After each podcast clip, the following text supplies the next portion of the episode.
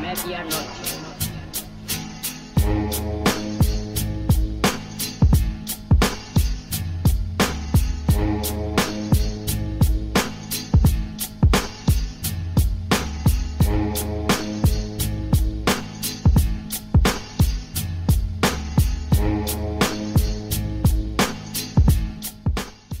Bonjour ou bonsoir à tous en fonction du pays et de l'heure auquel vous nous écoutez. Bienvenue pour ce nouvel épisode de Bola Latina, le podcast 100% football latino de la rédaction de Lucarne Opposé. Avant de nous lancer dans l'émission comme d'habitude, je vais faire les petits rappels d'usage. Je vous encourage donc à nous suivre sur les différents réseaux sociaux, à venir surtout y interagir avec nous.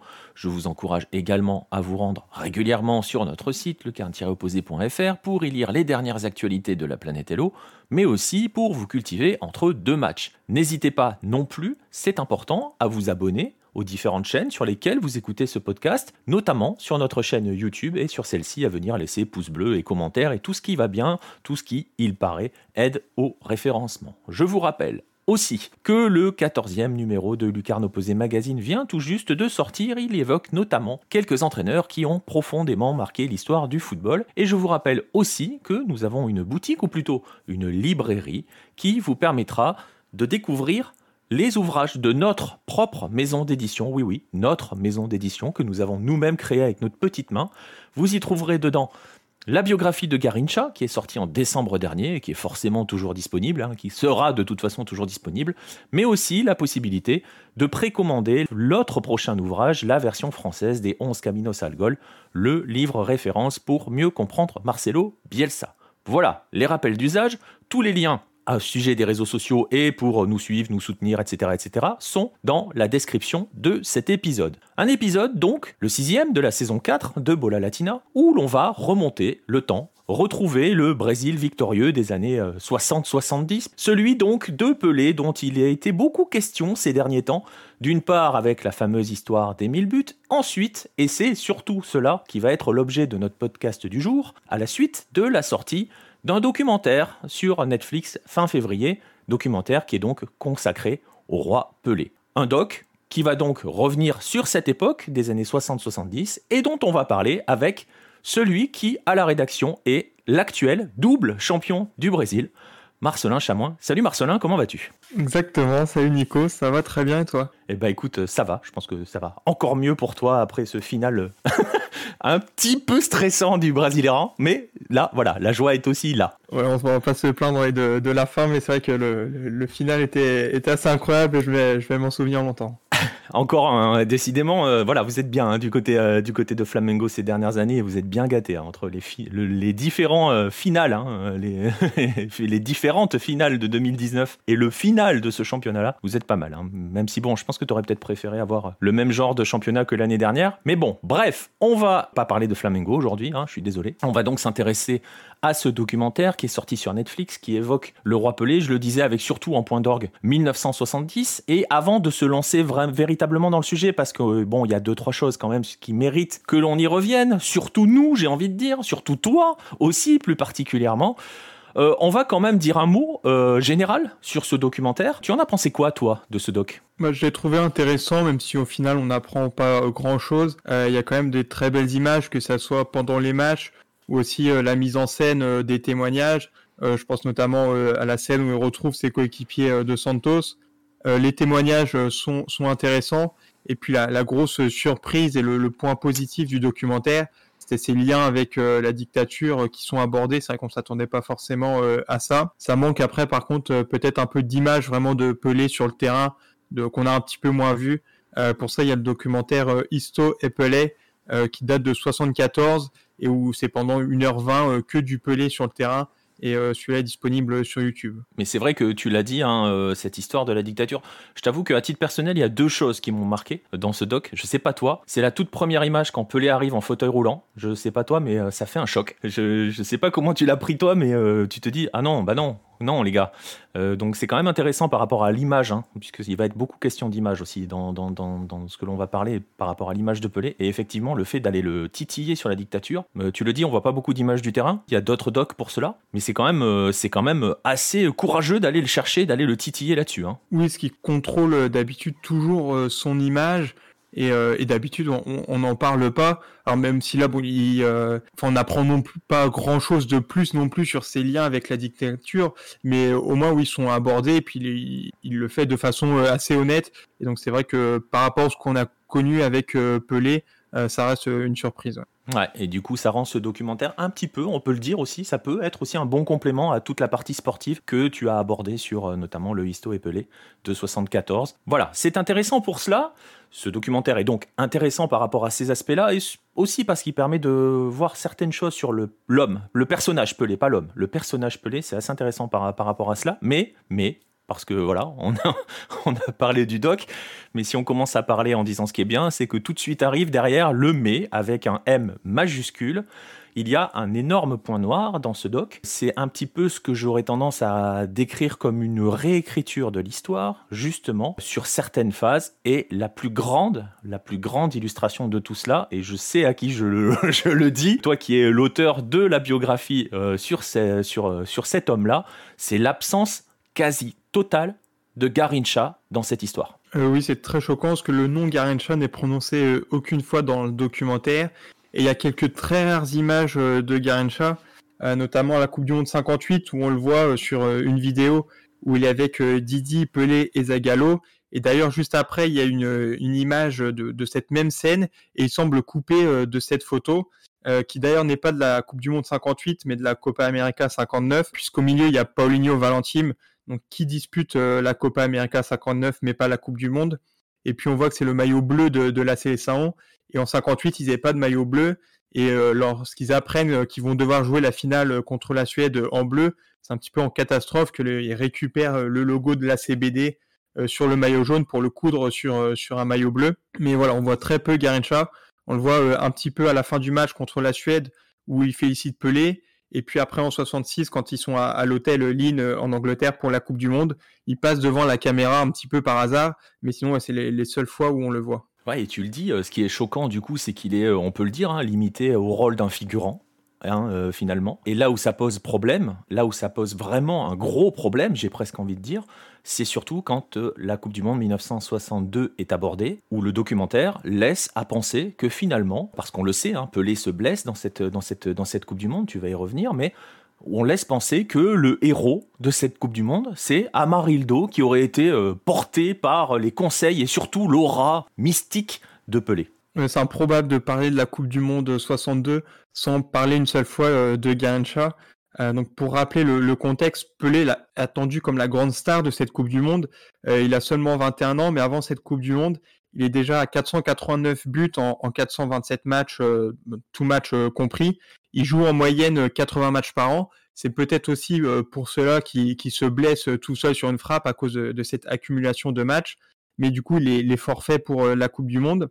Et il est remplacé par Amarildo, qui est très jeune, il a 21 ans aussi, et Amarildo, il va être décisive euh, contre euh, l'Espagne. Donc lors, du dernier match du premier tour, le Brésil a besoin d'un match nul pour se qualifier.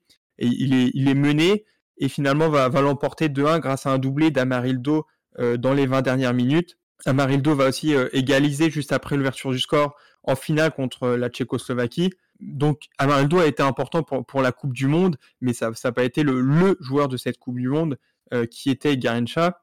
Et puis par rapport euh, à, l'aura de Pelé, euh, effectivement, je pense que Pelé euh, a parlé à Marildo. Enfin, j'espère en tout cas, c'est un groupe de 22 joueurs. Si Pelé, la grande star, se blesse, évidemment qu'il va, va dire quelques mots à son remplaçant, mais ça n'a pas été décisif.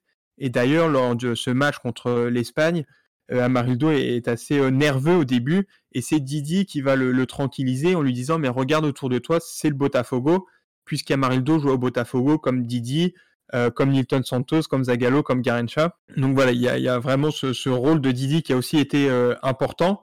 Et euh, dans, un livre de Dinaldo de Souza, donc qui s'appelle Parafenchi Brasil, qui revient un petit peu sur bah, les trajectoires de, Pelé et Garencha, Dinaldo de Souza dit dans ce livre qu'après le match contre l'Espagne, Pelé va rappeler à Garencha l'importance du, tournoi en parlant de, responsabilité. Et Garincha va être la, grande star euh, du mondial. Donc là aussi, je dis pas que c'est grâce à Pelé euh, que, que Garincha va un petit peu se révéler finalement, même si c'était aussi une énorme star, mais que ça soit en 58 ou, même avec son club du Botafogo, il jouait surtout sur son côté droit, il driblait les joueurs quand il voulait, et, il n'avait pas ce rôle de leader qui va avoir à la Coupe du Monde 62, et il va reprendre vraiment, lui, pour le, rôle de, Pelé, euh, qui, bah, qui marquait évidemment, mais qui faisait aussi euh, les actions offensives. Et, et on va le voir un petit peu plus euh, au centre. Il va être, il va être incroyable contre l'Angleterre. Donc en quart de finale, il met un doublé.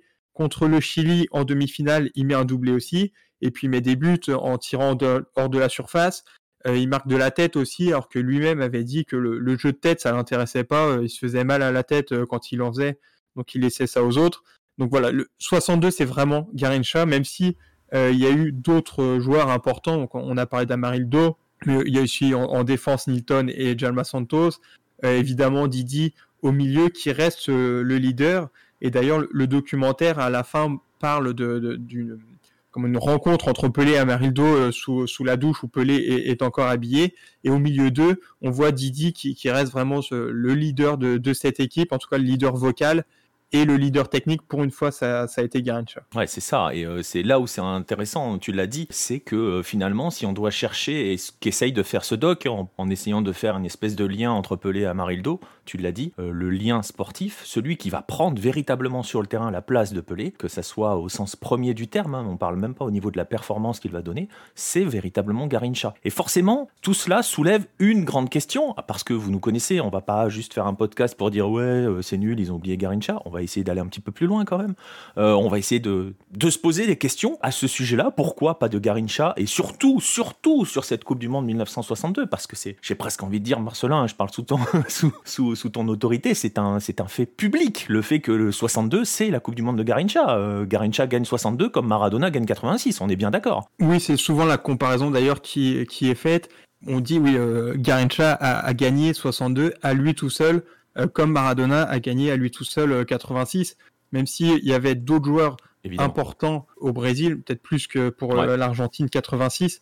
Mais oui, si on dit Coupe du Monde 62, c'est Garincha qui, qui apparaît tout de suite. Et c'est aussi bah, compétition qui a fait euh, une partie de la légende Garincha, parce qu'avant, encore une fois, il était vu un petit peu comme, comme le dribbleur, comme le, joueur qui faisait le spectacle, mais pas forcément le, joueur qui était décisif. Celui qui est décisif, c'est Pelé. Et en 62, eh bien, euh, bah, va arriver à remplacer euh, Pelé dans, dans, les performances et en étant décisif, en ayant cette, cette mentalité à la Pelé et c'est vraiment lui qui offre euh, la, Coupe du Monde 62 au Brésil. Et donc voilà, et donc on, voulait, bien le préciser parce que ça fait un petit peu le duel des, des, vieux, euh, euh, grognards dans un coin, et rappeler aussi que même déjà à l'époque, hein, les gens avaient mesuré que Garincha était, enfin voilà, Garincha est la star de 62. Mais donc je le disais, ça pose une grande question. La question c'est au final de la relation entre Pelé et Garincha. Est-ce que ces deux joueurs-là est-ce qu'il y a des raisons qui peuvent expliquer une réécriture de l'histoire? Est-ce que ça pourrait venir d'une relation particulière, dans tous les sens du terme, entre Pelé et Garincha? Alors, on va essayer de regarder du côté des hommes, mais on va quand même commencer,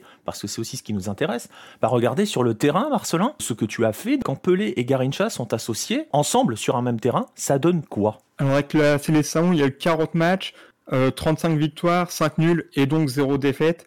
Euh, parfois, on voit le, le, chiffre de 36 victoires, 4 nuls. Euh, j'ai vérifié, c'est bien 5 euh, matchs nuls et donc zéro défaite. Et euh, Pelé en parle dans, dans sa biographie. Euh, c'était pas quelque chose dont ils étaient au courant pendant leur carrière. Et donc c'était pas un défi d'avant-match vraiment de, préserver cette invincibilité à tout prix. Mais c'est assez facile de se rendre compte qu'ils ont été invaincus puisque Garincha va connaître une seule défaite avec la sélection de toute sa carrière. Ça sera son dernier match contre la Hongrie en Coupe du Monde 66 où Pelé est blessé. Et sur ces 40 matchs, il va y avoir 44 buts de Pelé contre 10 de Garincha. Donc on voit encore une fois la, différence euh, au niveau des, buts marqués euh, entre les deux joueurs. Il va y avoir aussi euh, un dernier match avec les deux sur le terrain. Ça va être en 73 pour le, jubilé de Garincha au Maracana. Alors avec la sélection brésilienne, mais, mais la CBD ne, voulait pas vraiment soutenir ce match et, a refusé de laisser les joueurs porter le maillot officiel de la sélection. C'est pour ça qu'il joue avec euh, un short vert. Mais Pelé, qui a pris sa retraite internationale deux ans plus tôt, euh, va participer à ce match et marque d'ailleurs un but exceptionnel en, dribblant quatre joueurs avant de tromper Andrada. donc le gardien contre qui il avait déjà marqué son millième but. Mais sur les, les 40 matchs entre avec Pelé et Garincha, j'ai pu en voir 21 en vidéo, donc enfin les, les, extraits. Et il y a sur ces 21 matchs 20 buts de Pelé, deux seulement de, de Garincha. Mais surtout, il y a une seule passe décisive de Pelé pour Garincha. Donc, c'est un, amical contre le Pays de Galles en 62. Et pareil, une seule passe décisive de Garincha pour Pelé euh, lors de, de, la Copa América 1959 euh, face à l'Argentine. Donc il manque quand même la, la, tournée de 1960 où il va y avoir 7 matchs, 7 buts de Pelé et 3 buts de Garincha. Donc peut-être sur ces, ces 10 buts, euh, il y a des échanges entre les deux, mais le, le total est, est, assez faible. Du coup, on, ne retrouve pas la, la, complicité sur le terrain qui pouvait y avoir euh, entre Pelé et Coutinho, donc euh, mm. l'avançant de Santos, qui est peut-être du coup été son, son, plus grand, enfin son meilleur partenaire, on va dire, puisqu'ils étaient connus pour ce qu'on appelait les tabellinas, donc c'était des 1-2, et en fait ils remontaient toute la partie de terrain adverse à eux deux en se faisant des passes, et les, les défenseurs n'arrivaient pas à, les, à les arrêter. pour Pelé et Garincha, j'avais envie d'oser une, une comparaison avec, donc on sort encore du, du foot, avec Kobe Bryant et Shaquille O'Neal aux Lakers au début des années 2000. Euh, même s'il n'y a pas de conflit ouvert entre Pelé et Garincha, euh, comme il y a pu y avoir avec, euh, avec Kobe et Shaq. Mais c'est vraiment deux personnalités très différentes. Et d'ailleurs, on pourrait faire cette opposition travail-plaisir avec Pelé et Kobe vraiment axés sur le travail. Et de l'autre côté, le plaisir du jeu et puis surtout le, comment le pas la haine, mais pas vraiment aimer s'entraîner et tous les, les, efforts avec Shaquille O'Neal et Garincha. Mais c'est surtout sur le terrain où ça me faisait penser à, ces deux. Euh, puisqu'on a deux très grands joueurs qui, euh, qui peuvent se faire des passes évidemment, mais surtout en fait ils peuvent frapper chacun à, leur tour.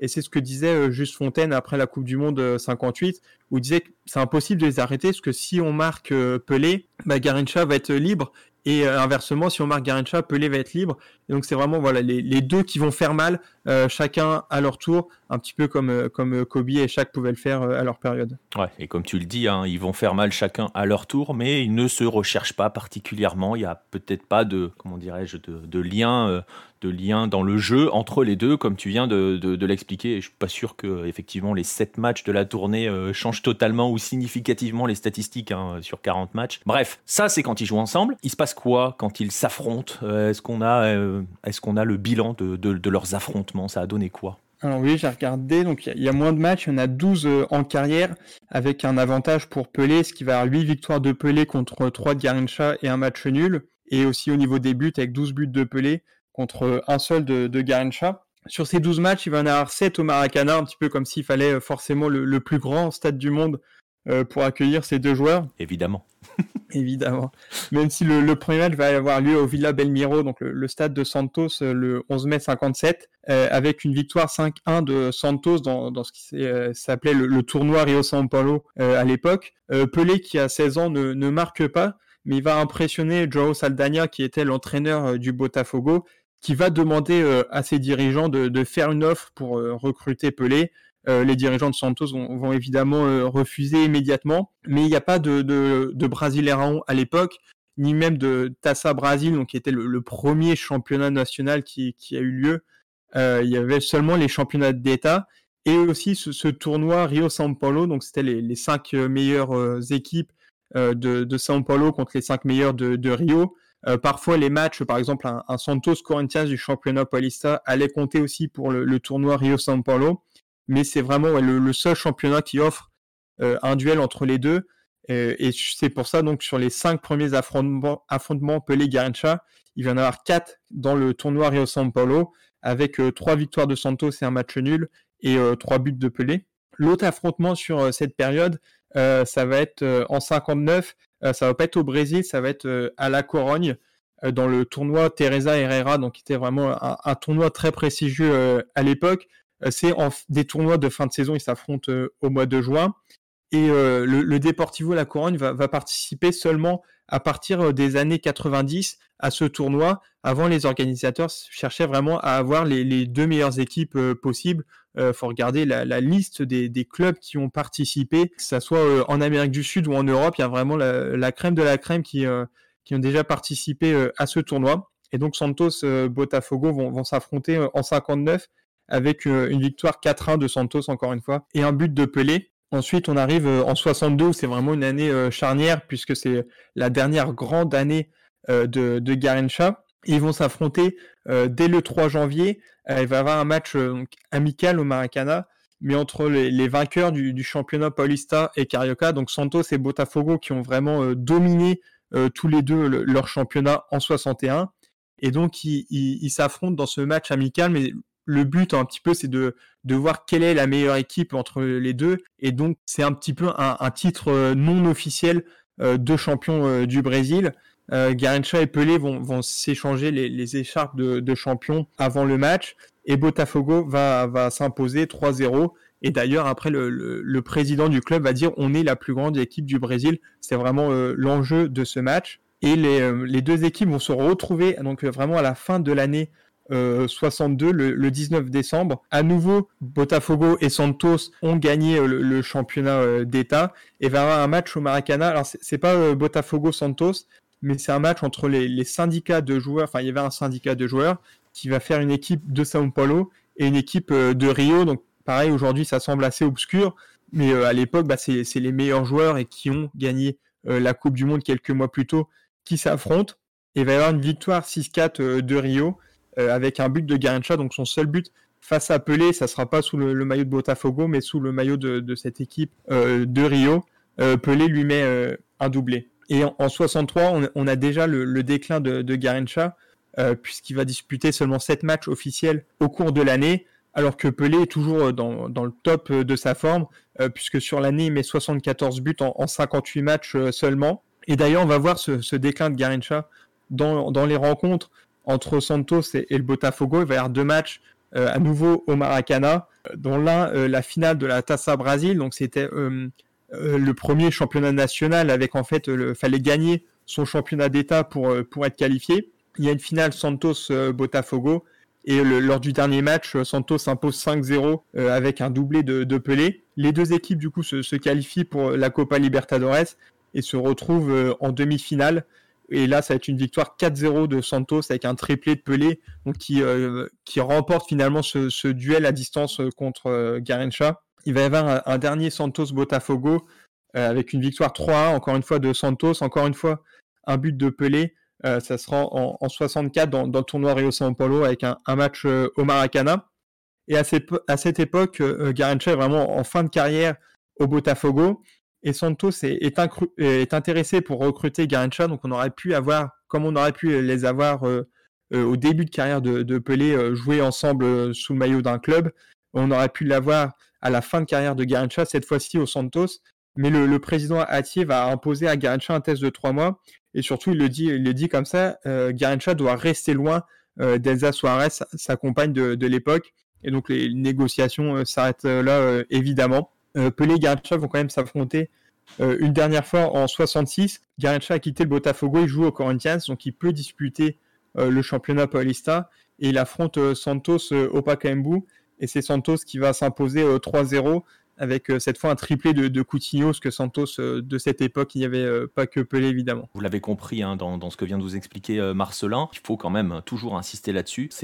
L'un était à Rio, l'autre était à São Paulo, donc forcément il n'y a pas beaucoup de, pas suffisamment d'occasions de s'affronter, vous venez de le voir. Et si vous voulez d'ailleurs en savoir un petit peu plus hein, sur cette période de déclin dont a, dont a parlé Marcelin, évidemment je vous renvoie toujours, et de toute façon je vous y renvoie quoi qu'il arrive, vers la biographie de Garincha, vous verrez, vous verrez tout cela et vous comprendrez en quoi 62 a, est le point de bascule, comme le disait Marcelin. Et donc, pour en revenir à ces affrontements, je le disais, et tu l'as, montré, il n'y a pas énormément d'affrontements sur le terrain entre les deux. On sait comment fonctionne le football, hein, encore plus de nos jours, hein, où on a passé euh, plus d'une décennie, euh, voire même 15 ans à affronter Messi et Ronaldo parce qu'ils s'affrontaient aussi sur le terrain, euh, notamment quand l'un était au Real et pendant que l'autre était au Barça. On n'a pas assez de matchs finalement l'un contre l'autre.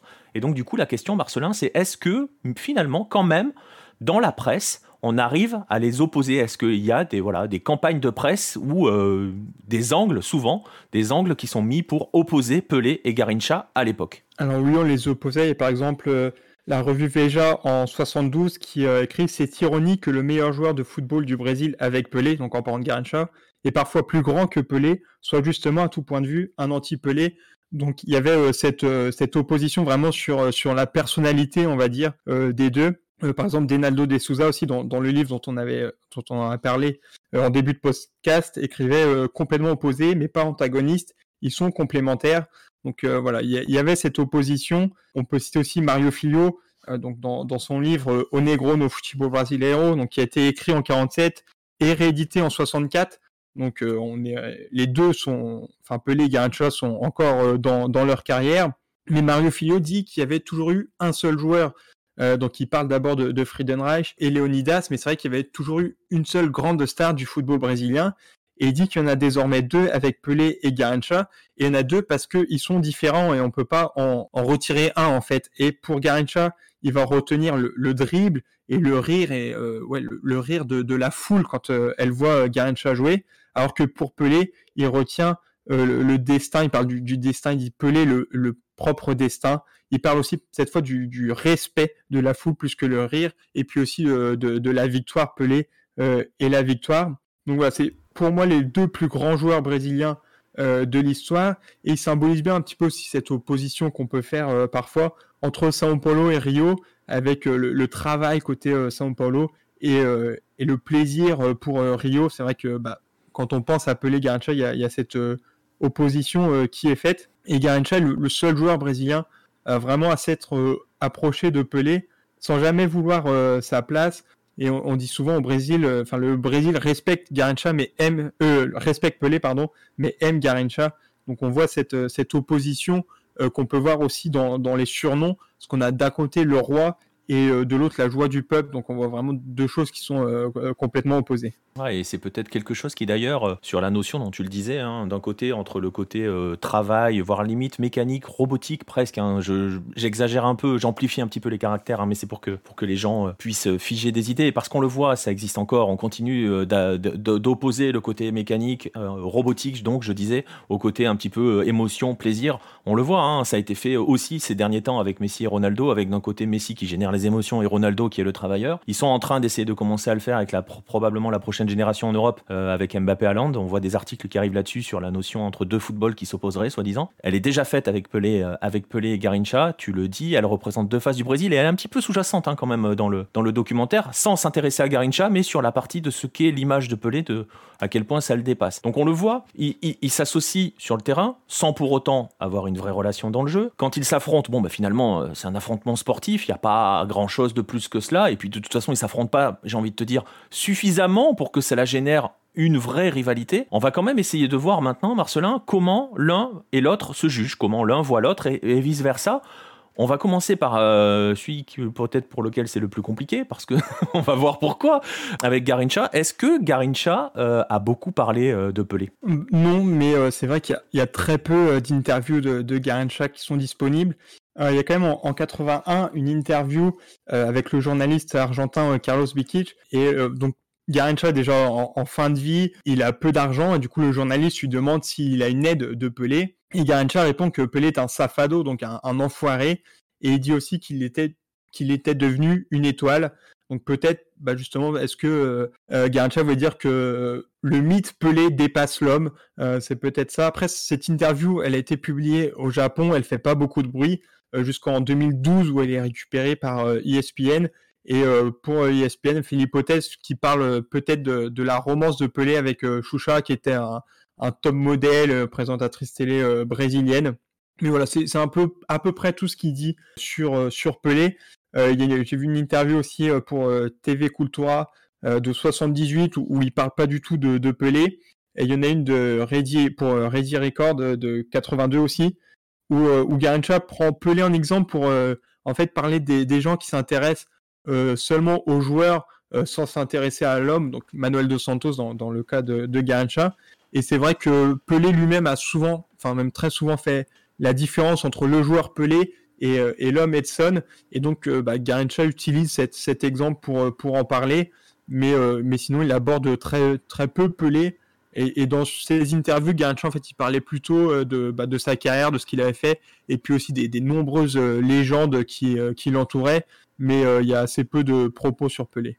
Ouais, et puis c'est intéressant au final parce que tu t'aperçois que même s'il en parle peu, la façon dont il en parle, c'est un petit peu aussi euh, ce qui est sous-jacent dans ce documentaire sur la notion de l'image Pelé, de ce qu'est Pelé au-delà de Edson, c'est un petit peu abordé parfois dans le documentaire. On le sent hein, venir que euh, le personnage Pelé finit par dépasser, tu l'as dit, euh, dépasser un peu l'homme, c'est dans le documentaire, mais finalement Garincha, lui, il y a 40 ans, l'avait déjà dit en fait au final. C'est là où c'est assez intéressant. Il en parle peu, mais au final tu te dis peut-être qu'il en parle assez bien finalement de, de ce qu'est Pelé. En revanche, Pelé, lui, a beaucoup, beaucoup parlé de Garincha, de Garincha et j'ai un peu envie de dire, euh, Marcelin, qu'il a un peu navigué entre deux feux. Hein. Parfois, il a été euh, dithyrambique au sujet de Garincha, notamment quand il évoque 58 et 62, et parfois un peu moins. Oui, dans, ses livres, c'est très positif. Euh, il y a par exemple Ma vie de footballeur, donc, qui a été publié juste avant la Coupe du Monde 2014. Et Pelé refait un petit peu sa carrière en, en s'appuyant en fait sur cinq Coupes du Monde donc 50, 58, 70, 94 et 2014. Et donc il parle du match euh, contre l'URSS en 58, donc le premier en Coupe du Monde de Pelé, mais aussi de Garincha. Et Pelé écrit euh, Dès que Garincha touchait la balle, le public s'est mis à rire. Les gradins étaient presque entièrement remplis de Suédois qui, grâce aux pitreries de Garincha, ont soutenu le Brésil dès les premières minutes de jeu. C'est largement grâce à lui que nous sommes parvenus en quart de finale. Donc voilà, c'est assez euh, élogieux. Il part pas donc de, de, 62 dans ce livre, mais dans euh, une autre biographie, donc euh, Ma vie, euh, qui a été publiée en 2006, qui est disponible en, français, qui est, qui est assez complète.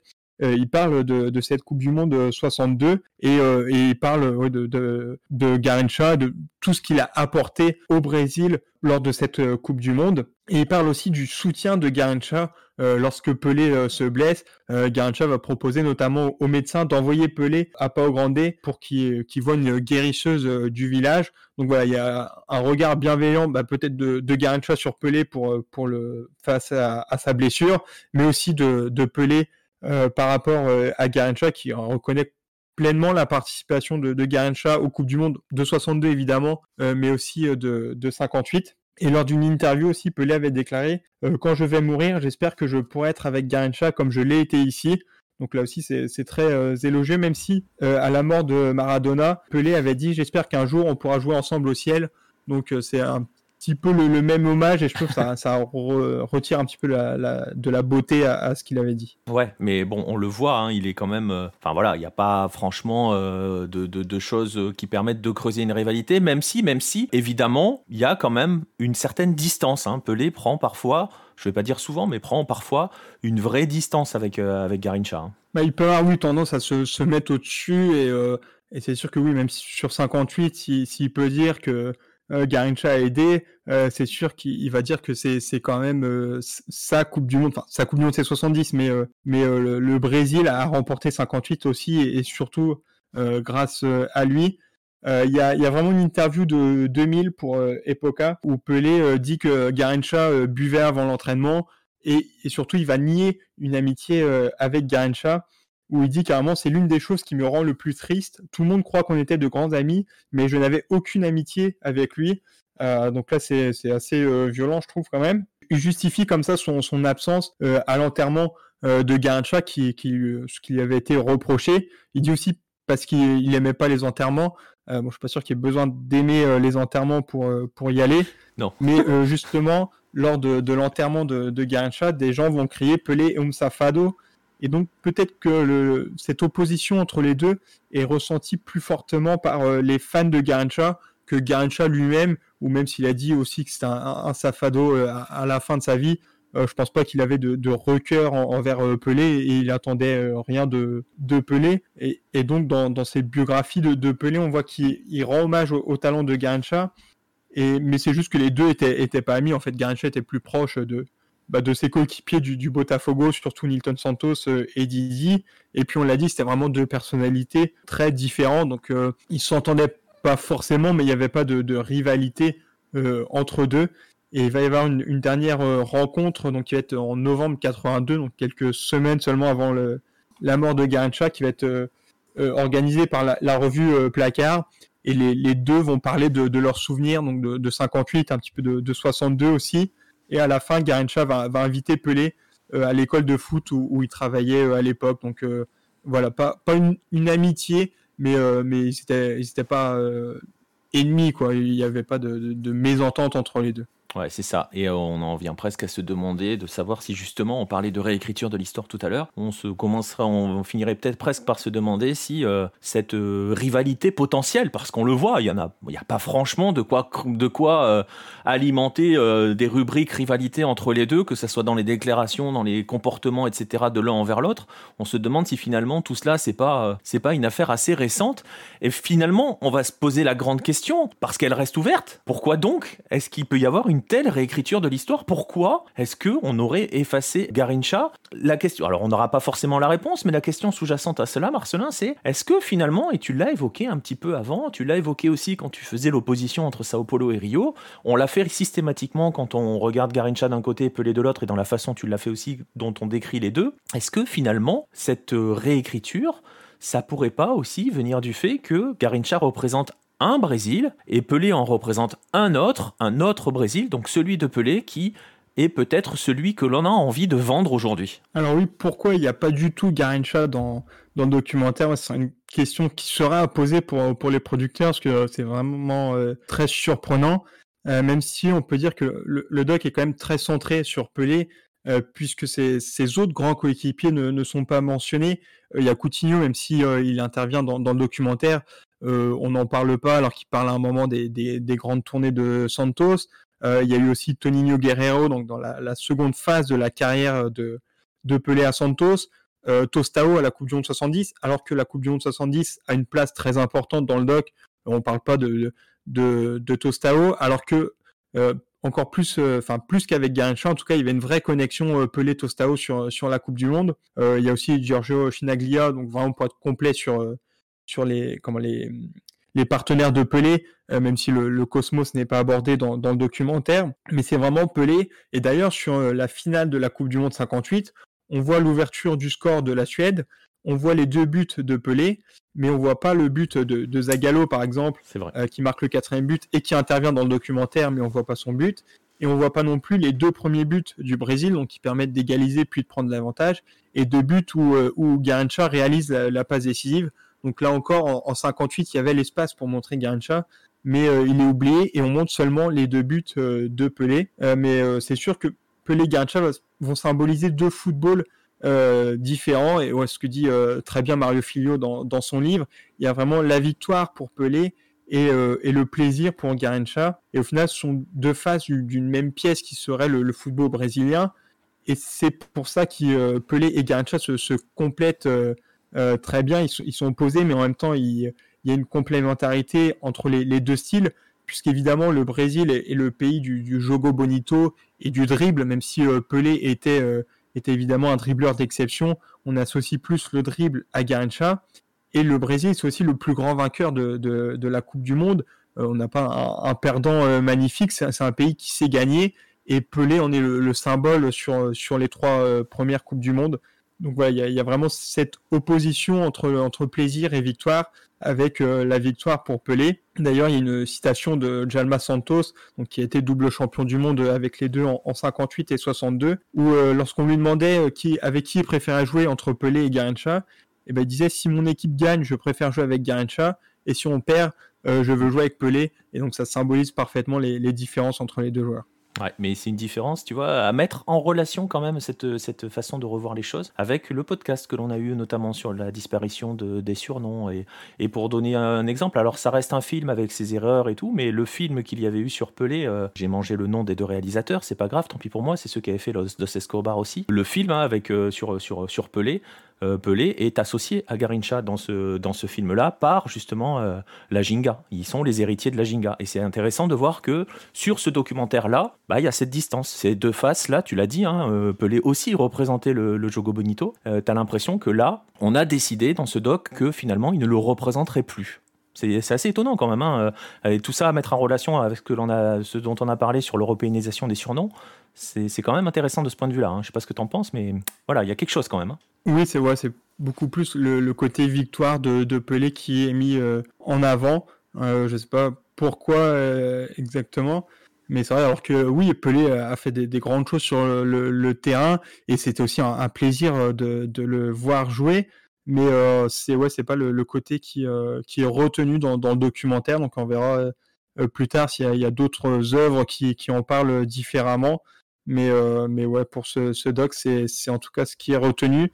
Et, et Garancha, du coup, est, complètement oublié. Ouais, exactement. Il me semble que c'est les frères Zimbalistes pour le, le film sur, euh, sur Pelé, euh, Jeff et Michael. Voilà, c'est ça. Je, je, viens de retrouver. Donc voilà, vous pouvez le voir aussi et vous verrez que là, dans ce, dans ce film-là, qui reste un film avec ses imprécisions, euh, je sais que tu l'as vu toi aussi, hein, Marcelin. Enfin, je pose pas la question parce que de toute façon, tout ce qui concerne le Brésil, tu l'as vu.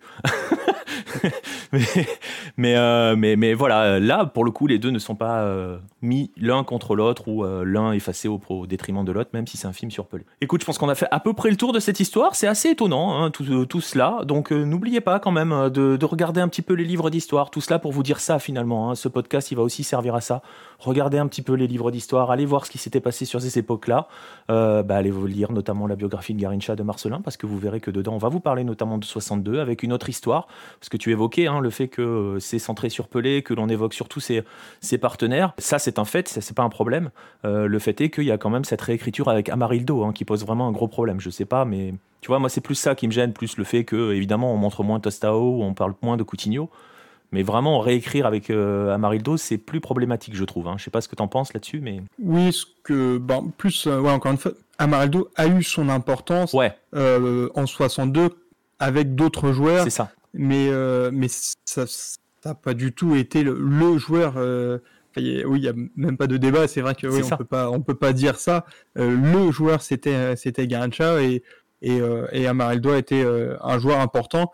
Et d'ailleurs, dans, la biographie de, Pelé, donc qui est, disponible aussi en français, euh, bah, il parle, il parle de, Amarildo, mais c'est pas l'élément décisif de, de, 62, et c'est pas grâce à Pelé euh, qu'Amarildo a mis un doublé contre l'Espagne. Non, voilà. Et donc, voilà. Donc, faites attention quand même, profitez-en quand même, utilisez ce documentaire. Alors on va le rappeler quand même, hein, parce qu'on n'est pas là non plus, euh, je le disais tout à l'heure, pour être euh, les vieux grincheux dans leur coin qui passent leur temps à dire euh, tout est nul. C'est pas vrai, ce documentaire est hyper intéressant sur pas mal d'aspects, on l'a dit, notamment sur cette notion sous-jacente de ben, ce que cela représente finalement d'être pelé pour l'homme Edson Arantes de Nascimento. C'est assez intéressant, et c'est intéressant notamment quand il doit évoquer la dictature, où c'est peut-être l'une des premières fois où on voit quelqu'un venir vraiment le titiller là-dessus. Et c'est voilà, tout rien que pour cela, tout ça est intéressant, mais euh, il était important aussi pour nous euh, dans ce podcast de revenir un petit peu sur cette histoire, sur, euh, Garincha, pour qu'il ne soit pas oublié, parce qu'on a tendance à vouloir oublier certaines légendes, et lui, pour le coup, il ne faut pas l'oublier. J'espère que donc du coup vous n'oublierez pas tout cela. Ben, on va rester là. Je vais, je vais te remercier Marcelin de m'avoir accompagné sur ces 45 minutes à peu près de podcast. Eh ben merci à toi et puis j'espère bientôt refaire un, podcast peut-être pour parler plus du, du joueur Pelé. Ouais, exactement. Et il y en a des choses à dire, hein, parce que ne nous faites pas dire ce que l'on dit pas. Hein. Pelé est une légende et il y en a, il y en a des choses à dire. On parlera, on parlera de ces quatre des, des mille buts, n'est-ce pas? C'était ça, ouais. ça a fait beaucoup débat, ça aussi. Mais bon, on en reparlera, vous inquiétez pas, on reviendra là-dessus. Il n'est pas question pour nous. Justement, on a montré qu'ils n'étaient pas véritablement euh, rivaux, qu'ils n'étaient pas véritablement opposés, même s'ils représentent deux types de Brésil pour certains.